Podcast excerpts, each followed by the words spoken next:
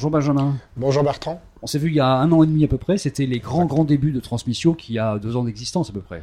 C'est ça, deux ans, deux ans et quelques mois. Euh, depuis euh, qu'on s'est rencontrés, l'entreprise euh, s'est bien développée, on a lancé un certain nombre de produits et on a commencé déjà à parler autrement.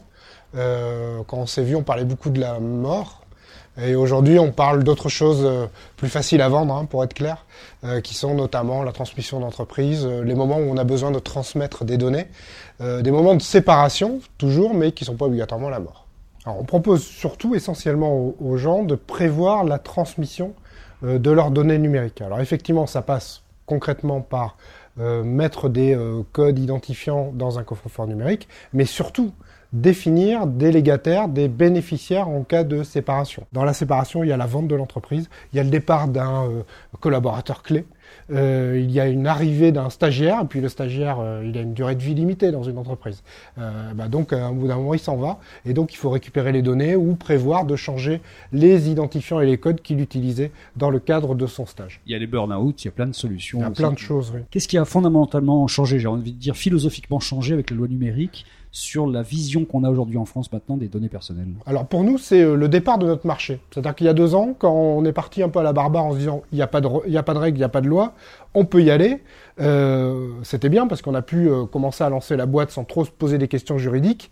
mais d'un autre côté, le marché n'existait pas puisqu'il n'y avait pas d'obligation.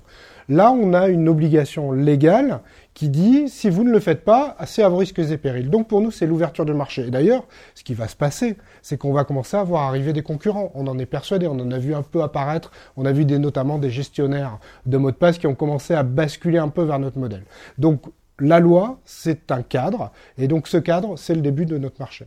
Alors surtout cette loi numérique, elle intègre un article qui est très important et on s'est battu pour que cet article existe euh, sur la mort numérique je ne dis pas qu'il ne faut pas avoir confiance dans ses héritiers. Je dis qu'il faut se méfier du fait que les héritiers pourraient se retrouver à détenir des informations et des données qui reviennent à l'entreprise.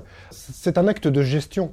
Euh, je dois prévoir, dans le cadre de mon entreprise et de la continuité d'activité de cette entreprise, que deviendront les données que j'utilise pour développer cette entreprise en cas de décès. Ce qu'on se demande, c'est pourquoi finalement tous ceux qui ont un intérêt dans une entreprise, les actionnaires, pourquoi pas les banques, parce qu'il peut y avoir des emprunts, ne font pas une obligation de, sauvegarder toutes ces données. Alors, euh, nous, on a une réponse là-dessus, c'est qu'on pense que les gens ne sont pas encore conscients que ces données sont importantes. Euh, c'est-à-dire qu'en fait, on est plus dans une problématique de transformation digitale pas encore assumée.